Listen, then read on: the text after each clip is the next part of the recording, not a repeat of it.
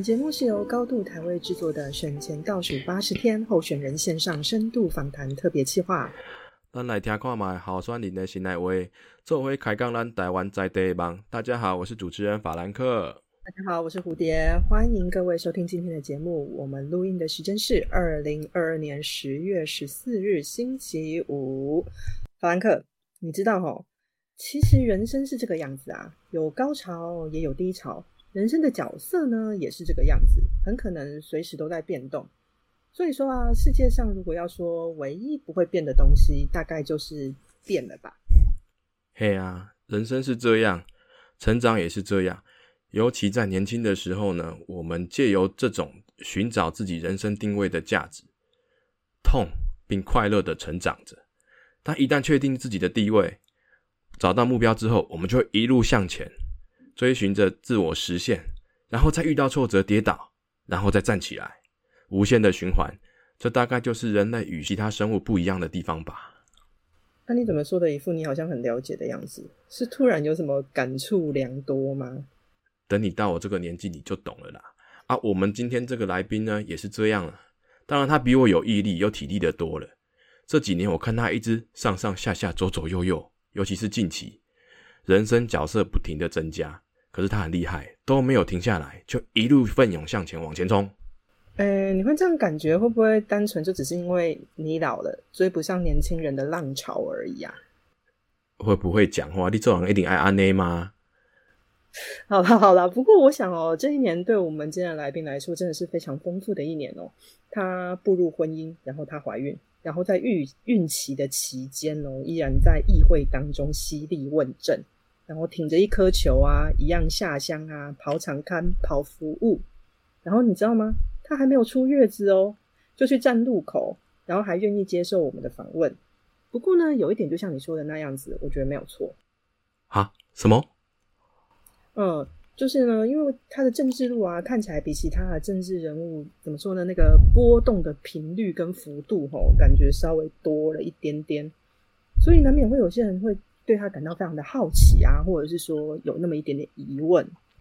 所以我们真的很期待他能来跟我们好好的聊一聊，一刀不剪的听听他的新来威是如何的百转千回，春风吹又生的。等一下，春风吹又生是这样子用的吗？人家没有被火烧，好不好？让我们来欢迎一下我们今天的来宾，现任的台北市议员，也是寻求连任的候选人，士林北投区的黄玉芬。玉芬你好。Hello，大家好，各位听众朋友，大家好，我是玉芬。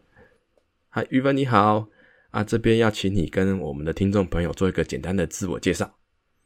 大家好，我是台北市议员黄玉芬。那呃，我现在自己的选区是在士林北投这边。那我从二零一八年第一次呃上任到现在。呃，今年在二零二二年要寻求连任，那这几年我一直都非常关注，像是我们的儿童权益、我们的交通的人本交通，然后还有我们环境保护、能源转型。那其实关注的议题非常非常多，但是首先要先跟大家报告说，呃，像刚刚法兰克他们讲的，就是。我今年就是跟先生结婚，然后也迎来家里面的新生命。那我的宝宝刚好在录音的今天满月了，所以哦，恭喜玉芬，恭喜恭喜！所以真的很希望拜托大家继续支持新手妈妈寻求连任。我是玉芬，谢谢大家。哦，是很很开心哦，听到有一个新生儿这样子满月成长，就感觉台湾有未来这样子。那我们发现啊，就是玉芬哦。在玉芬的经历很有趣哦，他是那个武术国术协会理事长，然后又是台湾石虎足球协会理事，所以我们大胆的猜测哦，玉芬应该是运动神经相当不错，就算不是这样，反应神经应该也是非常的灵敏。这个哦，我觉得在参加社运组织的时候，应该是一种特殊技能啊，至少感觉能打啊，打不赢，我们还可以跑得快这样。那可以简单跟我们分享一下，就是。你参加过社会运动这么多，整个心路历程跟感想吗？我先回那个反射不错这件事情，因为我自己小时候学芭蕾的，然后我从大班学到国二，后来是因为国三，呃，就是就是呃爸爸妈妈觉得继续读书，所以那时候的确就做了一个取舍，然后就没有继续练芭蕾。但就是因为从小就真的很喜欢芭蕾，很 喜欢跳舞，所以平衡感算可以，反射应该还算也算还 OK 这样子。所以到时候那时候对，就像刚刚呃主持人讲的，其实，在在做社会运动的时候啊，其实。在这些现场的临场反应，可能有一点关系。那我自己从大学，因为我大学是读清大人文社会学院学士班的，那所以其实从大学的时候就呃开始接触社会运动。那在讲印象最深刻的，一定就是三一八反服贸运动，那也就是大家所说的太阳花学运。从大学开始陆续参与，呃，反大埔。土地征收，然后后来包含在学校里面去做这些争取学生自治的活动，然后一直到呃在二零一二年的时候反媒体垄断，然后一直到二零一四年的呃反服贸运动。其实我觉得刚好我因为我自己大学入学那年是二零零八年，也就是野草莓学运发生的那一年。那从我大学到后来。呃，一路过来，其实刚好那几年都是在台湾，可能算是近代社会运动比较风起云涌的那几年，所以其实有很多心情是在那几年参与社会运动的时候，就发现其实，在社会运动是做一个体制外的倡议，体制外的倡议，其实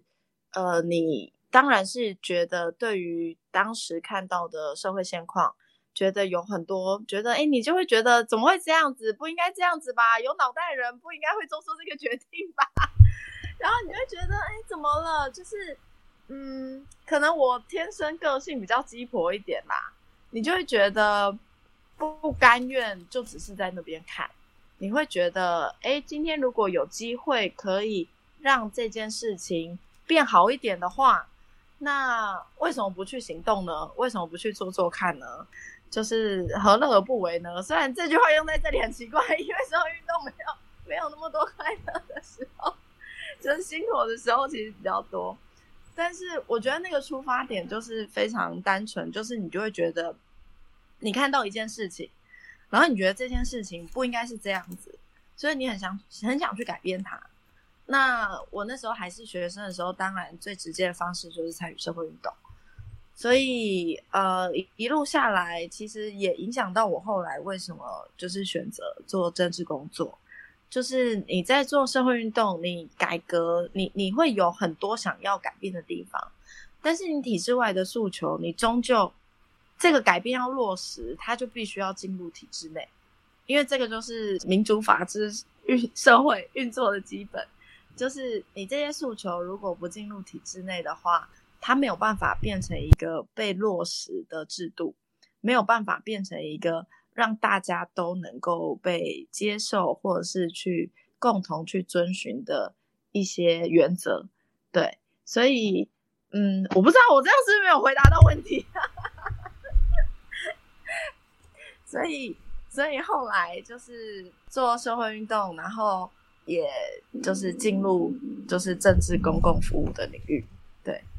是的，刚刚你有说到，你天生就是一个比较鸡婆，然后想要去帮助人或者让这个事情变得更好的个性。那加上大学入学的时候又是野草莓运动的时期，那也让你从那个时候开始关注到，原来社会上有这么多的可以说是不公不义，或者是觉得需要改变的地方。在上了清大之后，是不是因为上了姚仁多老师或者其他老师的课？受到的启发，所以你就因此下定决心，我就是要往社运走，甚至往政治的路上走。那你会觉得说，受过这样的教育，可以翻转你的人生，翻转你的国家吗？呃，我觉得其实真的蛮重要的，因为我自己在读书的年代，我觉得有两个原因，一个原因是比较个人的原因，就是我们家蛮特殊的，就是我妈妈是一个呃。蛮偏绿的台北人，然后我爸是一个就是比较支持国民党的台南人，所以 就跟大家那个祭奠印象好像不太一样。所以总之呢，我从小就是我爸妈两个人一起在家的时候，其实不太能一起看政争论节目或政治新闻。就是因为就是很容易有一些这个口角上面的这个不愉快，对，所以后来呢，为了家庭的和和谐，他们好像就有一个就是一个地友，就有一个共识，说好，那在家里可能就不要讲太多 争执，所以。呃，就导致就是对我们家可能平常以前我自己就是在呃上大学自己住外面之前，其实在家里面是比较少谈的。那我自己从小到大的求学经历过程当中，其实也都是比较倡议说，就你在那个学校体制是很容易感受到说，呃，不论是学校或老师都会。比较鼓励说追求个人成就啊，不要去不用去管这些啊，就是不论政治或者是社会上的公共议题，就是你就是念好自己的书，然后想办法考出好成绩，然后上好大学，然后可能之后你不论是上好研究所或找到一份薪水很高的工作，然后你的呃生活品质可以过更好，就是追求这样个人成绩。所以其实我真的是上了大学之后。我觉得对我来说是一个人生非常重要的转变点。从小在家或在学校，就是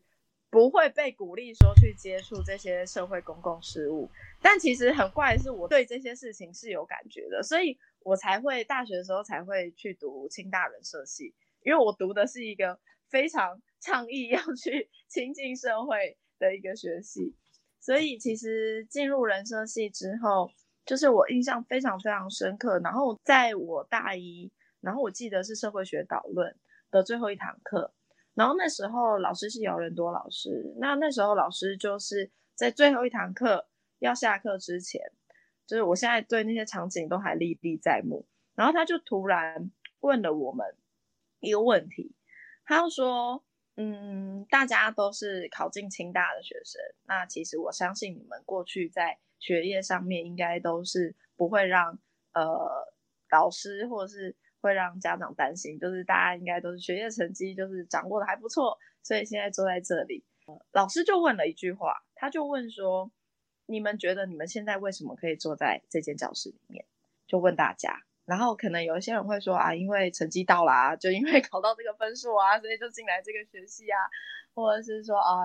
就是我是新主人呐，所以想要离家近啊，所以在清大，就是会有各式各样的回答嘛。但是因为我们当时都是一些才刚从高中毕业，然后是大一才刚进入呃大学，就是才不到半年这样子的一个经历。然后那个时候老师就听完之后就讲了一句话，他就说：“你们现在可以坐在这边。”是因为外面那些进不了清大的人，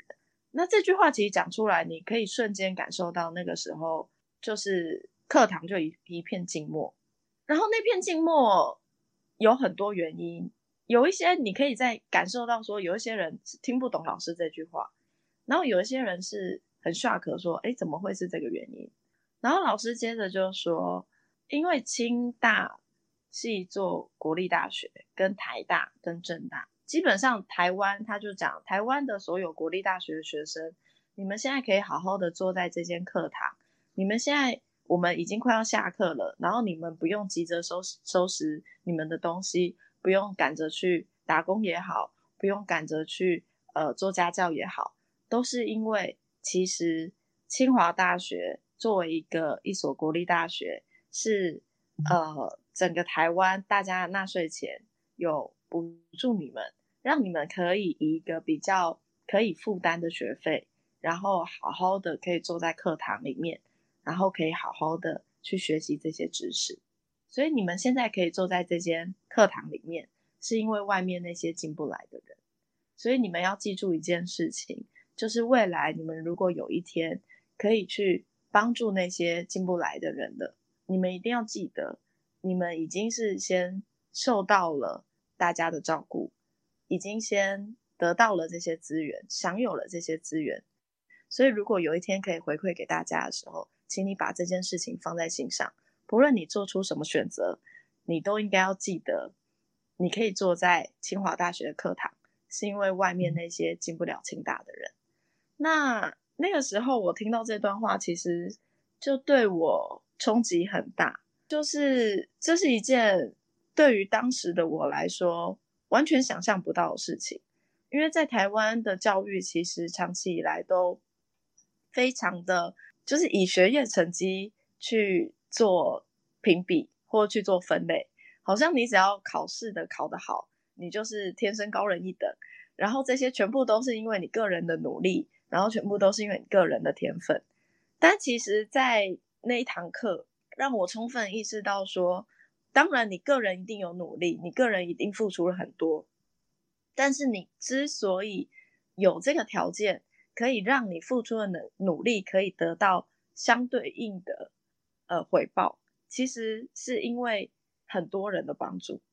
是因为有其他人的帮助，你的努力才有得到回报的机会。不然，很多人的努力，他们一样努力了，他们一样 用尽他们的全力，但不一定每个人努力的事情都可以得到回报。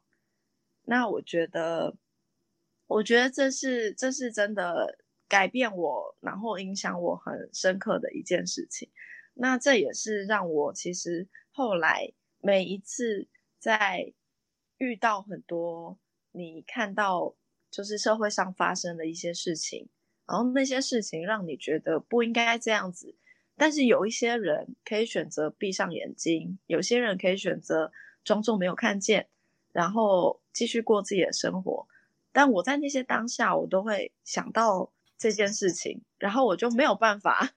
没有办法闭上眼睛，没有办法假装没看见或假装听不见，所以最后都会觉得好。如果今天有这个余力去。选择起身行动的话，我就会选择起身去行动。对，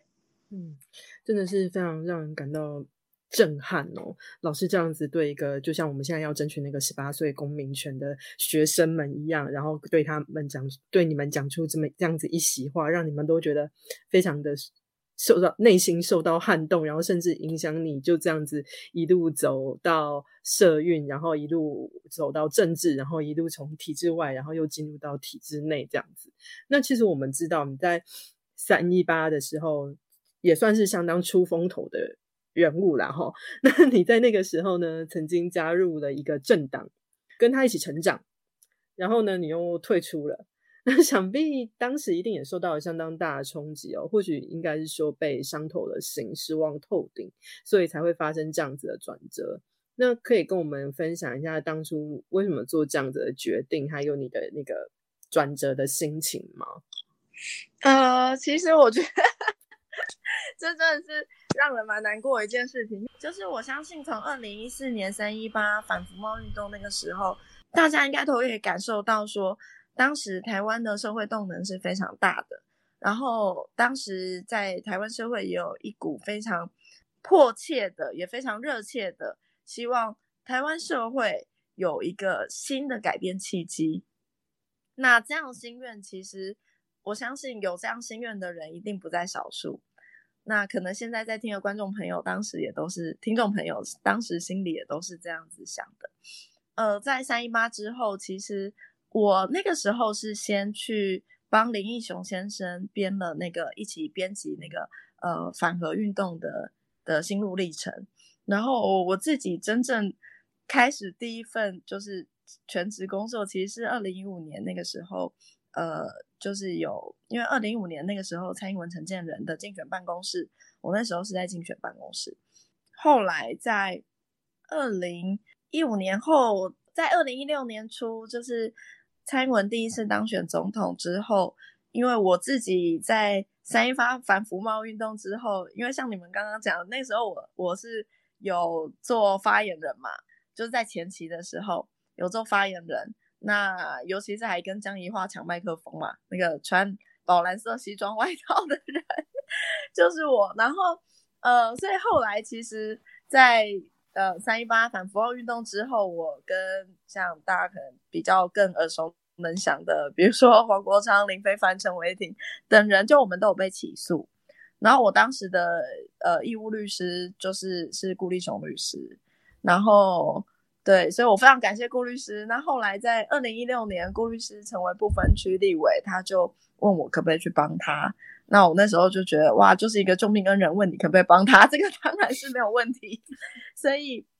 所以后来我就加入他国会办公室。那后来就到不当党产处理委员会。那其实是一直到不当党产处理委员会，呃，我已经在那边工作一年多，快两年的时候，然后。呃 f r e d d y 委员、林强作委员就找我约我吃饭，然后希望可以呃一起出来参选。然后因为他说他觉得台湾的政治领域需要更多年轻人加入，直接站在就是民意的第一线，就是政治实务的第一线。那是那个时候我其实才加入时代力量，就是林长佐委员希望可以呃凝聚一股年轻人的势力这样子。加入时代力量之后。其实，在二零一八年就大家很努力，所以在台北市，包含我，包含中山大同的林亮君，包含大安文山的林雨梦，所以我们三个就是有顺利当选，那成为台北市议员。那所以，因为那个时候我们都一样是在时代力量，所以本来我们在议会是有是有一个党团的，我们是有党团办公室的，因为只要同一个政党超过三个人就可以有党团这样子。那非常难过是，其实，在我们当选之后，我印象最深刻的其实是主要是两个时间点。因为当选之后，其实呃，开始不论是作作为议员，你在处理地方事务，你会接受到很多民意，你会接受到很多民情，你会直接的感受到第一线民众会跟你讲很多，不论是他们生活上遇到困难，或他们对于台湾未来的期待。那个时候，其实，在时代力量里面呢，你就会感受到说，哎，很怪的是，我们在地方上听到一些民众的期待，或听到一些民众的疑惑，或者是觉得，哎，民众觉得说，啊，对我们有一些期许，但我们现在做的事情好像不符合大家的期许的时候，我们一定会第一时间会反映给，就是就是呃，时代力量的党中央。但你就会感受到说，其实党中央对于这些我们从第一线收到的呃回应，其实是非常的、非常的不以为然的，或者说比较不重视的。所以 当时你其实就会觉得，哎，好像有点奇怪，因为我们是在最直接接触到民意的人，那我们反映这些是因为这些人是我们支持者。支持者他们对于我们的期待应该要被重视，所以我们反映，但是却没有得到相对应的重视的感受。那再来是，其实，在二零一九年的时候，呃，时代力量虽然有总统候选人的提名权，呃，但是我觉得，其实时代力量作为一个新兴的政党，其实人才资料库都还不够，所以应该是要好好的站稳脚跟，先好好的扎根地方，然后好好培养出。呃，一定数量的政治人才才有可能真的去提一个总统候选人。但是因为当时时代力量一直没有表态要不要支持其他总统候选人，所以我们在地方上其实也一直会被问。那当时我觉得，其实，在国民党已经正式提名韩国瑜之后，其实就没有什么悬念，因为在蔡英文跟韩国瑜之间，我相信这个 就是。不论是我自己个人或我支持者，应该都会毫不犹豫、坚定的支持蔡英文。那所以当时其实我们就有问，呃，时代力量党中央问说，呃，什么时候会比较正式的说，哎，我们可以支持蔡英文，或者说我们自己在地方上是不是可以做这样表态？那其实那个时候时代力量就一直不愿意给我们正面的回应，然后。一直 不愿意表态，那我我就觉得很奇怪啊，就是像刚才讲，我个性就可能比较鸡婆吧，我觉得这件事情没有什么好犹豫的，那为什么不表态？所以当时我跟黄杰还在党内有发起一个居民的联署，就是希望说我们可以直接表态支持蔡英文，就是呃连任这样子。对，那。那是其实你我第一次觉得，哎，跟时代力量这个政党好像在一些未来的政治里面是有一点出入的，不然不会在这么关键、这么重大的事情的时候，都还会有这么分歧的状况。那再来第二次，就是那个时候作为党主席的徐永明委员被剪掉搜索。因为我完全同意，就是无罪推定原则。但是在无罪推定原则的情况下，我认为作为一个政党的主席，比较负责任的方式，或作为一个政党对支持者来说比较负责任的方式是说，好，那这个还在调查的过程当中，我们是不是就先呃卸下主席这个身份，那让其他觉得哎呃社会大众更能够信任的人。先作为主席，那让政党这主席这个身份先卸下来之后，政党还是可以去做政党无偿的运作。徐永明委员也可以，就是去做他该做的事情，不论是呃接受调查，或者是去厘清这些呃配合检调去厘清这些相关的事实真相。那所以那个时候，其实呃事情发生第一时间，我就跟呃时代力量党中央做这样提议。但就受到蛮大的呃，就是不苟同的声音。那所以在那个时候，我就发现，好吧，那就是道不同不相为谋。因为我觉得这已经是诚信问题，这是一个我做政治工作的原则的问题。我觉得今天如果一个政党都比较爱惜自己的语义，比起爱惜就是台湾社会。未来应该走向什么样的方向的话，那我觉得，嗯，这样政党可能我也不适合再继续待下去，所以那个时候就选择了退党。所以我现在是一个无党籍的议员，这样子。对，好，没关系，过去的就让它过去了，我们就祝福他，以后我们会怀念他，甚至缅怀他。那现在没有政党束缚的你呢？将来想成为一个什么样的政治人物？你的从政理念是什么？呃，我觉得我从政理念就是，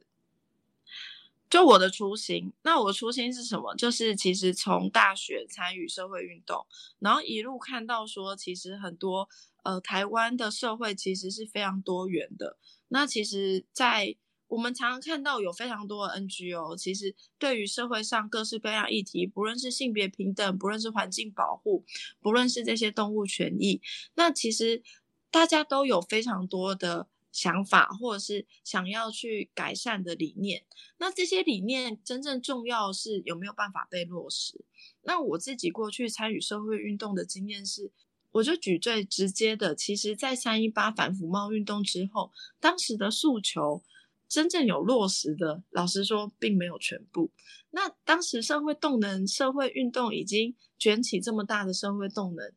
都还没有办法被好好落实。所以当时我非常清楚的知道一件事情，就是体制外的这些声音、这些能量，它如果我们希望这些理想、这些进步的理念、价值要被落实的话，其实同样重要的是。体制内有没有相对应可以承接的人？这些人不论是呃行政在行政单位，不论是在中央部会，或是地方单位，或者是民意代表，有没有足够数量的人可以去承接这些诉求，让这些诉求可以好好的照他原本应该要的样子去规划设想，去分配资源，这是一件重要的事情，而且这是一环扣一环的。我常常很喜欢举一个例子，是我觉得一个运作良好的民主社会，它体制内外的关系，应该就像是我们今天可能像是在打排打排球，你知道，就是抛接球，就是今天体制外如果有一个希望改善的呃理念，它就像是一颗球一样，它会被抛向体制内，但是体制内的人要能够被好好的接住这颗球，要能够被好好的接住。而且它被接触的时候呢，它不能长成另外一个样子。比如说这颗球被丢进来，它被接触的时候，它应该一样还要是圆的，它不能变成一个歪钩起床，它不能变成方形的，它不能变成三角形的，所以它应该还要是一颗球的样子。然后它在体制内可能会受到一些讨论，那这颗球有可能会在被又被抛向体制外，那体制外一定就是社会面，一定又还有对于哎。哦，体制内是这样讨论的，那我们抛出来之后，我们有什么回馈？所以它应该要是一颗球，像是在抛接球的过程当中，但是在抛接接球的过程当中，体制内外都要有人可以接住球，而且要是好好的接住球。所以我的从政理念就是，我希望可以成为体制内那个可以好好接住球的人。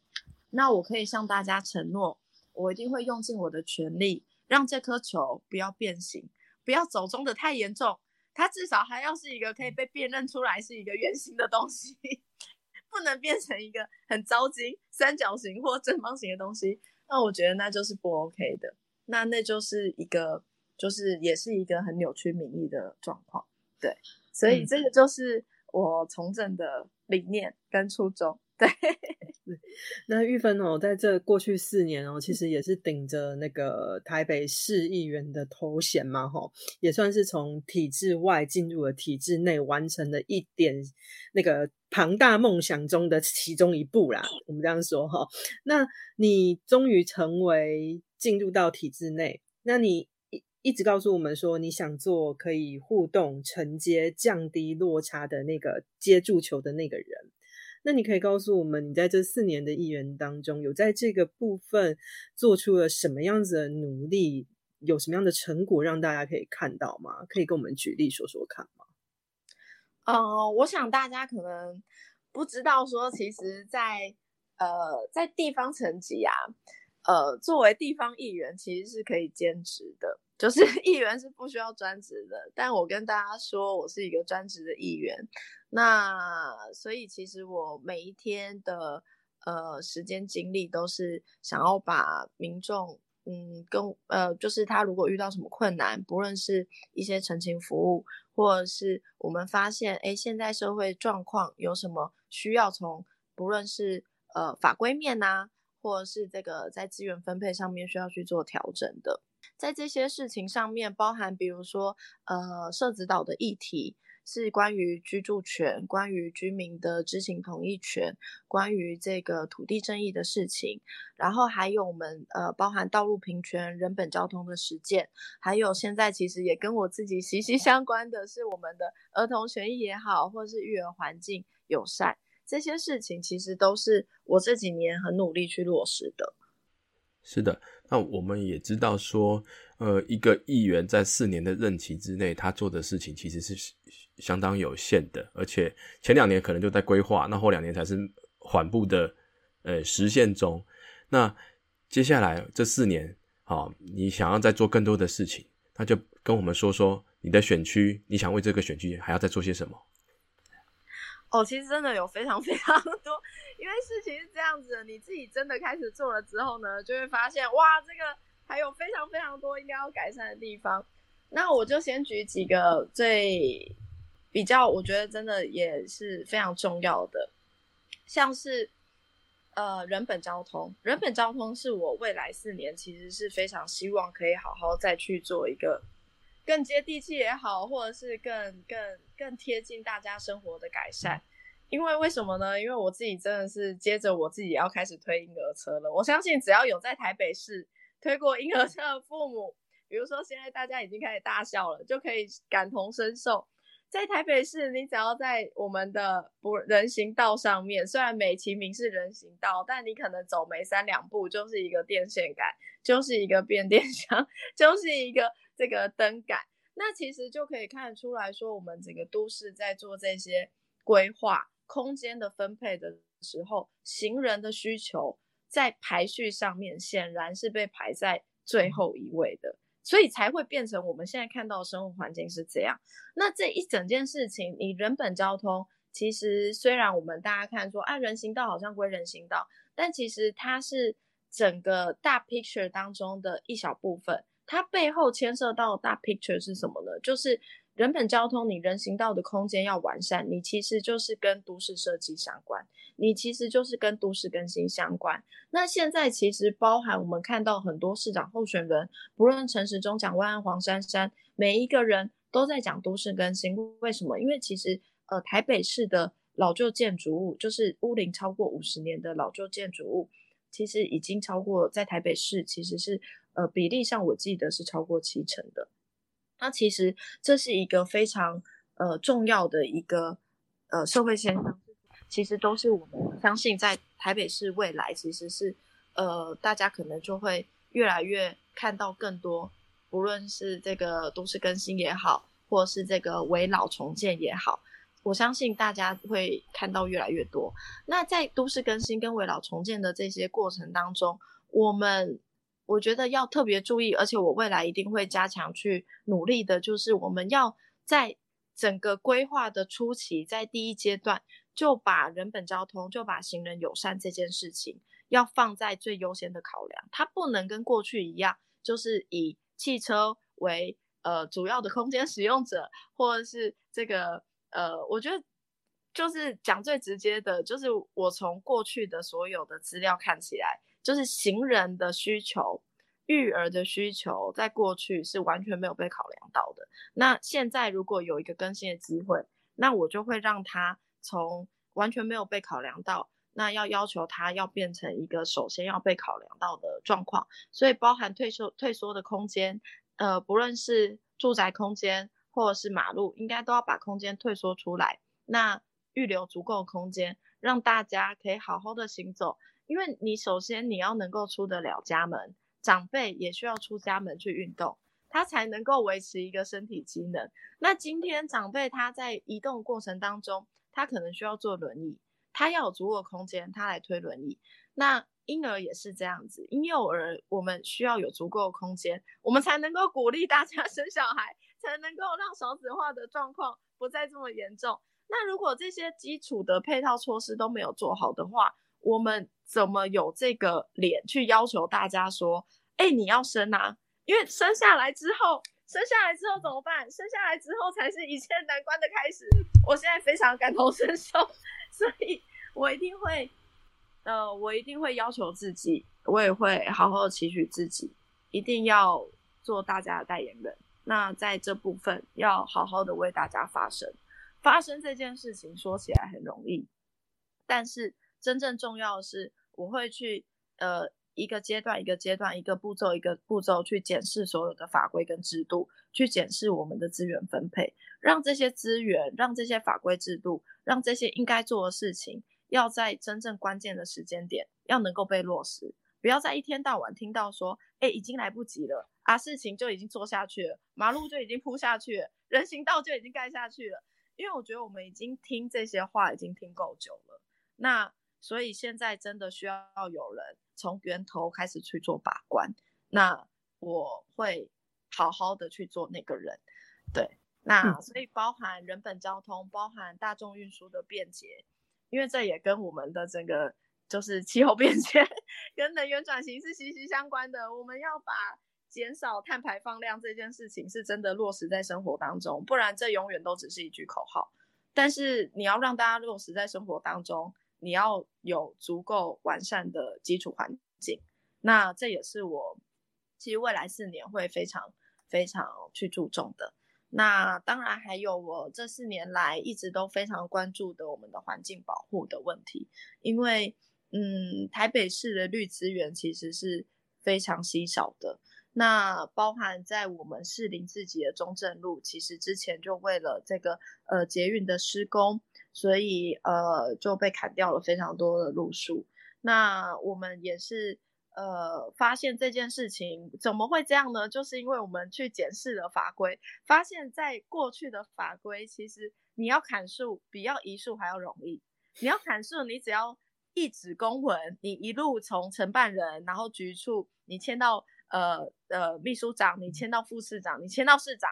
市长已经同意了，你就可以凭着那纸公文，你可以砍掉一堆树。但是如果你要移树，你要怎么办呢？你要有移树计划书，你要有相关的树医师的这个相关的呃证明，你要做相关的检查，然后你还要想办法找好要移植的地方。所以听起来很复杂，对不对？所以就会变成一个状况啊。对于公务人来说，对于公务员来说，他最简单的当然是他先把砍树的那张那张公文好好的写好。那如果可以砍树，我就可以拿那张公文去砍数十棵树，可能上百棵树，你就可以同一张公文，然后你就可以解决目前问题。但是如果你要移树怎么办？你要每一棵树每一棵树，你要去找到它之后要移到哪里，然后你要花费很多成本。所以如果我们的制度一直是这样子，就是砍树比移树容易的话，那当然在工工程的压力之下，大家也都觉得盖捷运当然很重要啊，这也是大众运输很重要一环。然后你又有时程压力，你又有这个就是行政成本的考量，在过去砍树如果比移树容易的情况下，那难怪台北市台北市到处都有树木很轻易的被砍掉。所以我们就要求公园处要去修订这个相关的条例。那现在条例已经被修订了，就是我们一步一步，我包含我也在议会质询，那我们我也具体的提出提案。那现在相关的自治条例就是修订，你要砍树，你也要去一棵一棵的去经过相关的程序，你要真的有相关的树医师的检验。证明报告说这棵树是真的不得不一定要被砍掉，它可能因为生病，它可能移植过去了，它也没有办法真的继续生长。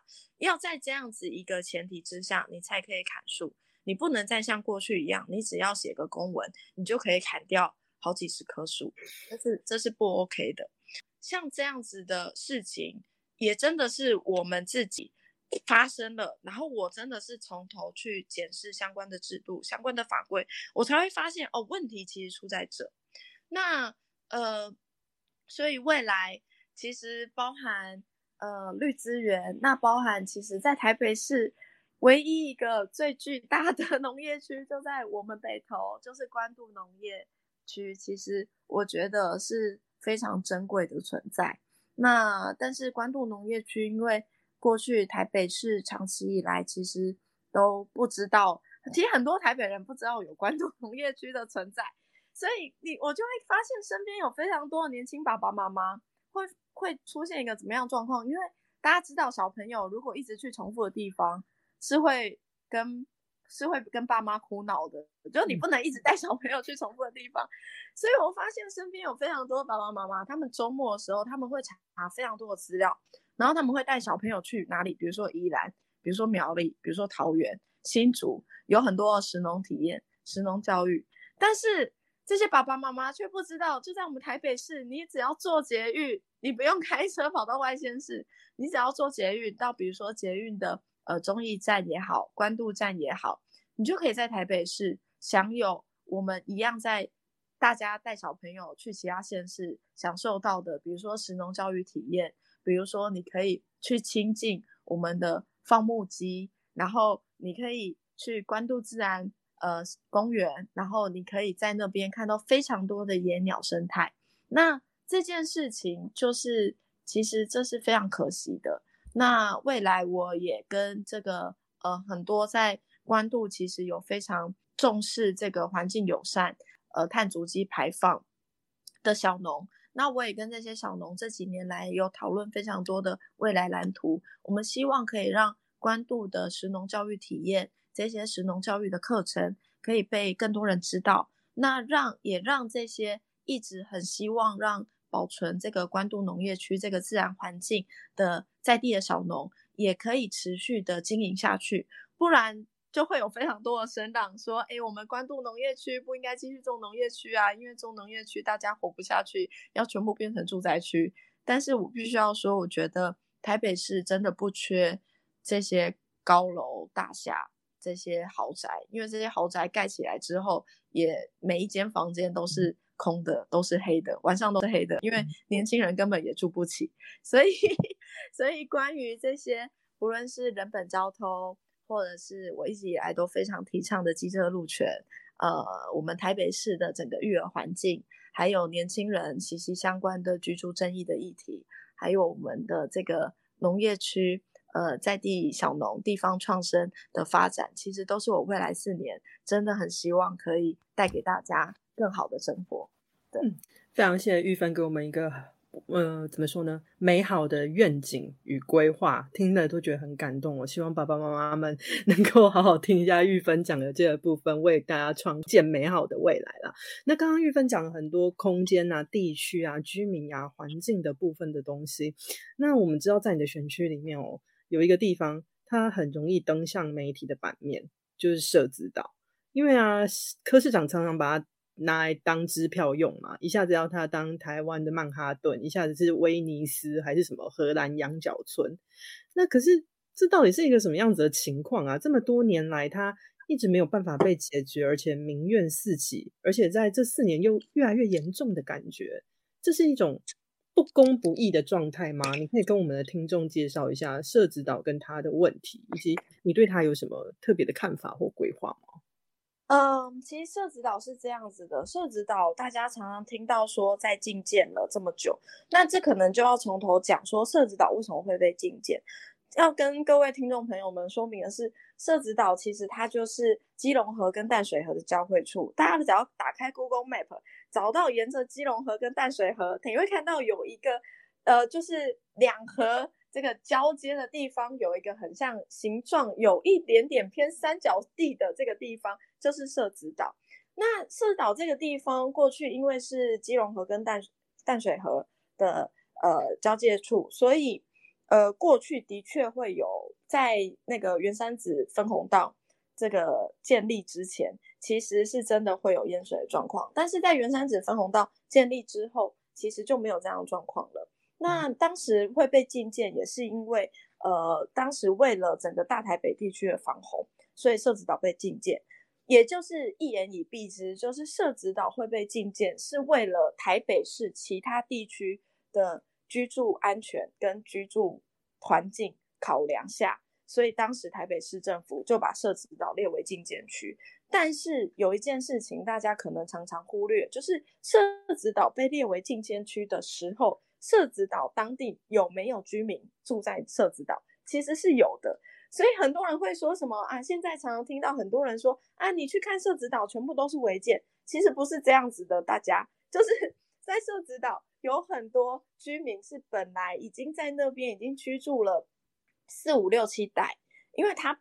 社子岛是一个在台北市整个城市发展初期就已经有人在那边去做一些河运的状况，所以它比大道城其实还要更早发展，就是。在最初期的商业环境是从社子岛，然后一路沿着河，然后到大道城去做相关的这些生活用品的采买呀，呃，这些经济活动。所以在社子岛被禁建的时候，本来就已经有很多居民住在那。那他们为了台北市其他地区的呃防洪的这些要求，所以他们被禁建。所以在被禁建之后，其实社岛居民就陷入一个非常不公平的生活状况，就是。因为他们被禁建，所以他们没有办法好好去改善自己的生活环境。那这也是为什么，其实社子岛居民他不论赞不赞成目前柯文哲提出来的开发方案，其实所有社岛居民都是同意生活环境要被改善，都是同意说这些市政府应该要照顾的地方本来就应该要照顾。社子岛的确需要发展，但真正的问题，真正重要是好。社子岛要发展，但是这个发展是谁来决定的？这个发展是像刚刚讲的，哎，柯文哲今天想要啊曼哈顿在这里，想要什么呃在这里，或者是最近才突然又蹦出来的，想要未来的亚运在这里，是柯文哲决定的吗？或者是像是我在咨询柯市长的时候，柯市长一直都会讲一句话说，好，那不然你要怎样？你说嘛，你说不出个所以然来呀，但是我就直接。在咨询的时候，我就直接跟柯市长说，这个就是他的问题。柯文哲市长这个人一直以来问题就是他都会把事情简化，而且他完全不顾民意。因为在刚刚的那段对话当中，我觉得最重要的是，今天社子岛未来想要怎么发展，不是柯文哲市长决定，也不是柯文哲市长问我有没有什么想法，也不是我黄玉芬来决定。真正重要的是，现在住在社子岛还有一万多的居民，这一万多的居民，他们希望社子岛未来怎么发展，这才是真正重要的事。这个决定想要怎样，是要问社子岛的居民想要怎么样，不是问我黄玉芬想要怎么样，也不是你柯文哲市长想要怎么样就可以怎么样。那我觉得这才是一切问题的核心。那这也是为什么社子岛。呃，整个开发争议这么大的原因，就是因为从第一开始就走错了。一开始柯文哲办了一个 i voting，但其实那个 i voting，我们后来去跟资讯局要原始档案，资讯局竟然直接回我们说没有原始档案，所以我们根本无从得知说这个网络上 i voting 投票的人到底是是不是社子岛的在地居民。甚至是社子岛在地居民哪些人去投了这些票，也都不知道，因为资讯局直接说啊，没有这个没有原始档案，所以我们就只有我们就只有什么，我们只有看到整理出来的数据，但是大家不会觉得这很荒谬吗？这就是一个很黑箱、很不公开、透透明的一个过程啊。我们今天如果没有办法好好的去得知说啊，当时是在怎么样情况下被选出这个方案。我们才可以去厘清，说为什么这个方案现在受到这么大的、这么大的呃反扑，这么多人不不同意这个方案，但是市政府又硬要推这个方案，这就是我们现在看到社子岛最大的问题。那所以说，未来社子岛应该怎么样？我觉得其实就是应该要从头来来过，因为这件事情就是出错了。现在我们既然已经看到地方居民。有非常大的声音反对区段征收，因为现在社子岛的开发方案是以全区区段征收的方式来进行。全区区段征收是什么？大家可以去 Google 一下，二零一零年大埔事件，为什么在大埔有猪阿妈喝农药自杀，就在自己的农田，因为他不想离开自己的家。那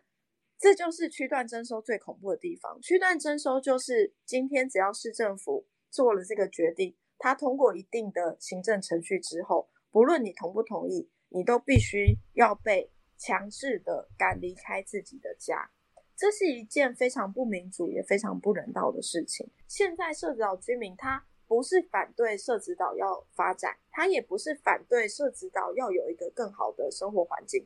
社子岛居民反对的是，他们不想要用区段征收的方式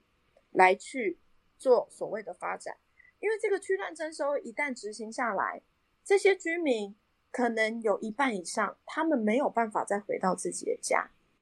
他没有办法继续生活在他所热爱的家园，他所热爱的社子岛，他所熟悉的环境。我相信这是一个大家应该都能感同身受，而且应该都能觉得这是在民主社会非常基础而且非常卑微的要求，就是。我只是想要好好的住在我熟悉的生活环境。这些长辈很多都已经是六七十岁、七八十岁，你要他们再去适应一个新的环境，你要他们脱离原本的人际关系，他们要去住在一个陌生的地方，其实这简直就是要了他们的命。所以，这是社子岛现在为什么我们看到，哎，众说纷纭，大家都不懂社子岛到底在反对什么。其实社子岛自救会、社子岛这些在地居民，他们就是在反对区段征收，他们不希望用区段征收的方式来开发社子岛，来给他们更好的生活环境。因为这个所谓更好的生活环境，他们根本也没有办法，没也没没也没有办法得到，也没没有办法去享受到，因为他们可能之后也没有办法继续住在社子岛。那所以我觉得。在如果大家给我机会，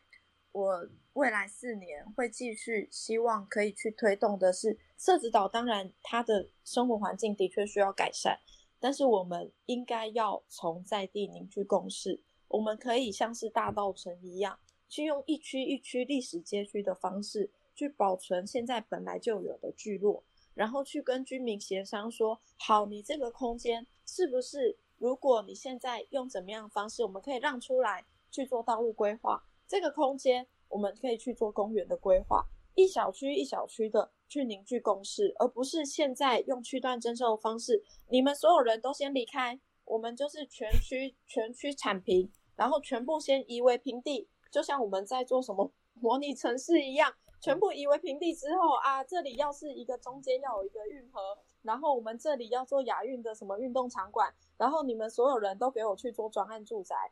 我想这是一件非常不民主而且也不人道的开发方式。那呃，我觉得这样的开发方式不应该还存在在现在这个我们如果号称是一个自由民主的台湾的话，那大家都应该要一起来反对用这么不民主的方式来去做设置岛的开发。是的，刚刚听起来那样子的方式，感觉就跟对岸差不多嘛。有什么两样？是中国啊，对啊，是的。今天政府说了算，你给我离开这样子。所以看起来，这个我们都知道这柯市长开了很多支票，可是后来通通跳票，那现在看起来他就没有用了嘛。那未来假设你连任了，那我们也知道说要推行政策，你一个人肯定是势单力薄，不太容易。那未来连任了，你在议会会采取什么样的方式达成改变？是关键少数策略吗？还是会考虑跟蓝白黄合作？嗯，呃，就像刚刚法兰克讲的，我就算连任，的确我在整个议会有六十一名议员里面，就是我也是其中一名，我也是一票而已。所以，呃，我想在这边也要拜托大家，就是，呃，如果大家都重视这些我们刚刚讨论到的，不论是从居住、交通到我们整个生活环境的这些比较进步价值的议题的话，其实，呃，我们现在在议会的，我们其实就有几个议员，我们有组一个。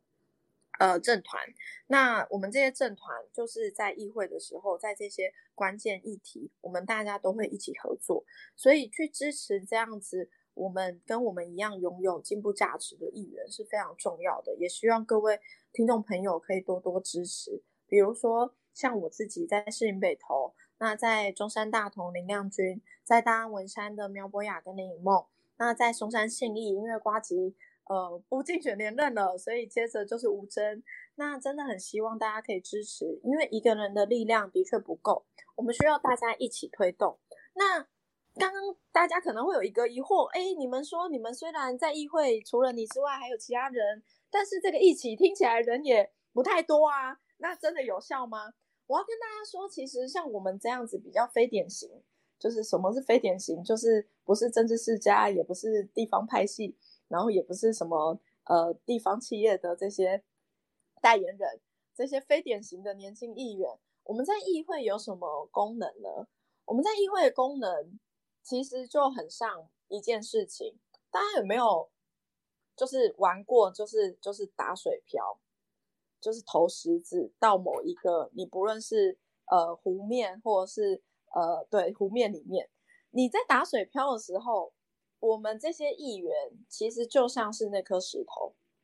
我们被丢进一个湖里面之后，这颗石头会掀起涟漪。这个涟漪是什么？这个涟漪是就像是我们今天这些非典型议员，我们为了我们认为重要的进步价值，在议会发生之后，我们发的声音出来之后，不论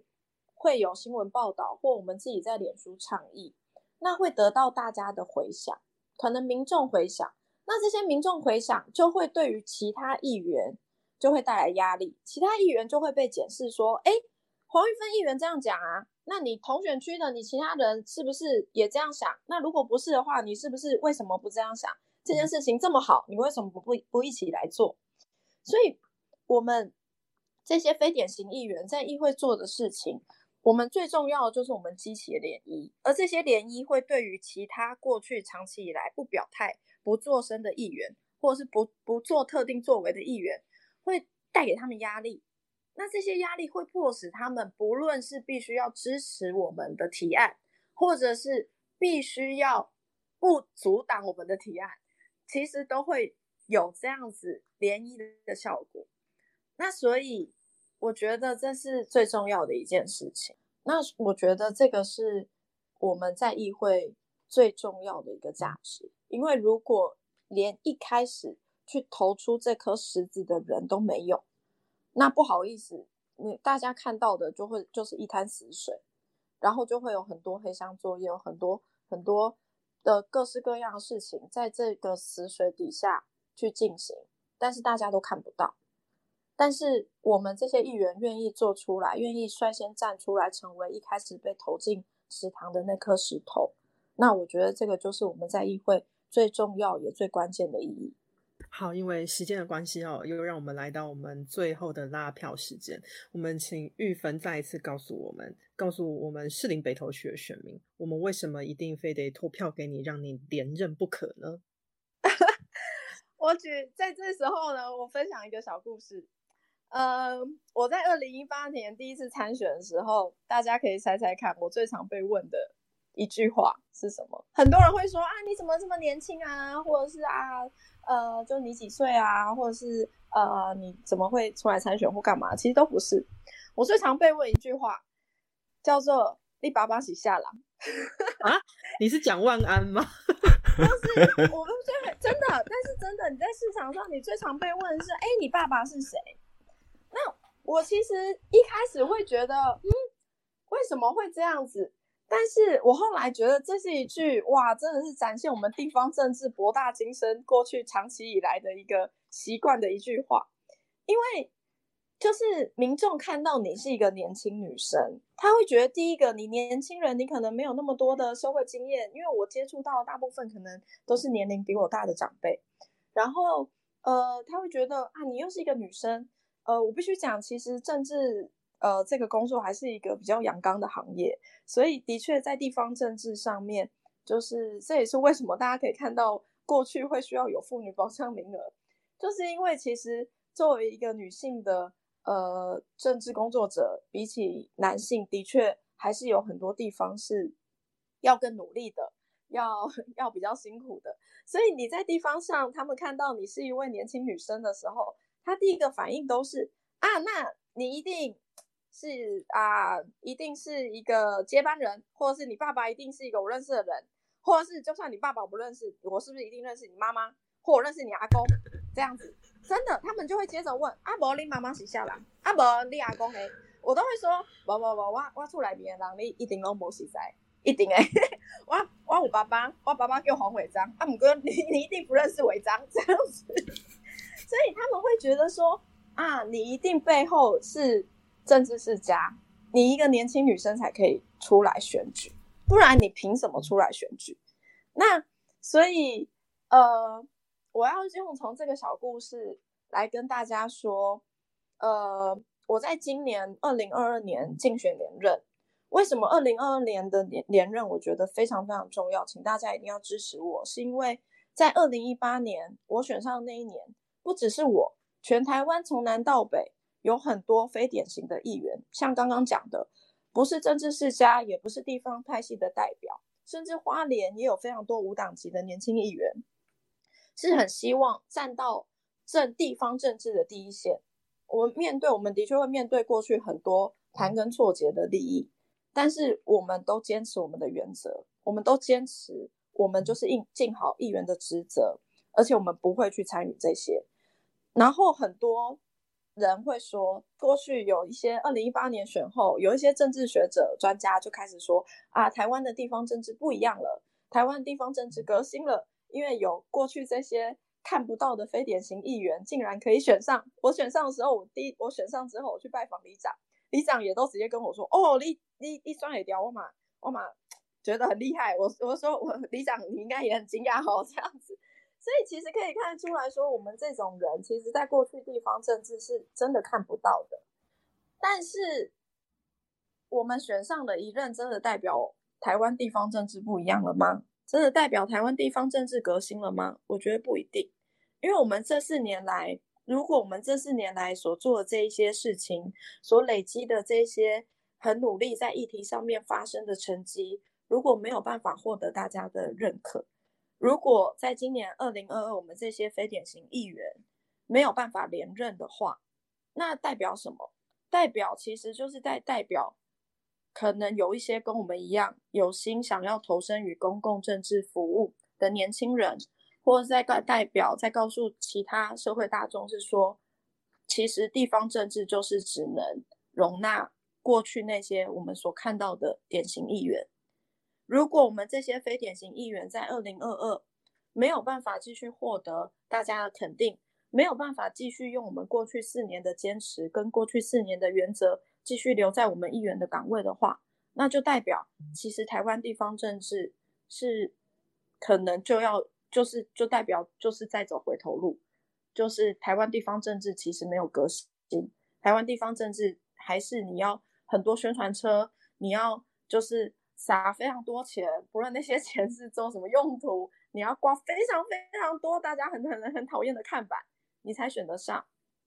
那。我很希望，我很希望大家可以用今年十一月二十六号每个人手上的那张票，发出你们的声音，告诉大家说，我们是希望台湾政治不一样的，我们是希望台湾的地方政治是真的被改变的，我们是希望让这些人可以继续留下来，继续成为那一颗关键的投进食堂当中的小石头，让这些小石头可以继续留在议会发生。拜托大家。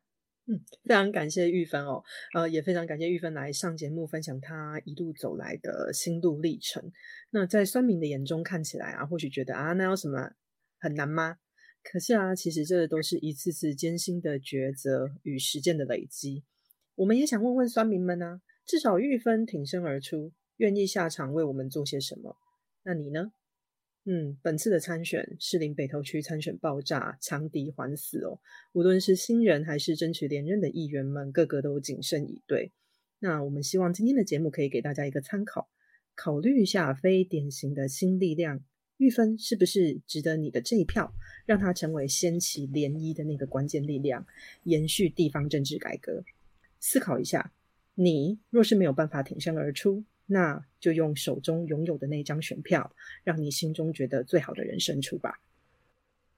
节目的最后，又是我们交朋友拿好物的时间。本次的好物是由他也是无党籍的参选人苗栗的曾文学所提供的好文推推圆形陶瓷杯垫。在这次专访公布的隔天的十二点，我们会在黄玉芬与高度台位的粉砖各抽出一位幸运得主。小编会跟你联络寄件地址哦。嗯，这一集录音的时间哦，刚好是玉芬小宝宝满月的日子。那这一集呢，我们除了听到他的心声呢，也给小宝宝留下一个很特别的纪念，让他知道呢，他的妈妈啊，曾经是这么认真的想要让台北更好。那希望大家都可以在留言处呢，给黄玉芬加油打气，分享给你的亲朋好友，尤其是台北市士林北投的选民，一起来听听玉芬的心声，留言参加拿好物活动。今天非常谢谢玉芬，谢谢大家的收听，那我们下次再见，拜拜。谢谢玉芬，拜拜，谢谢大家。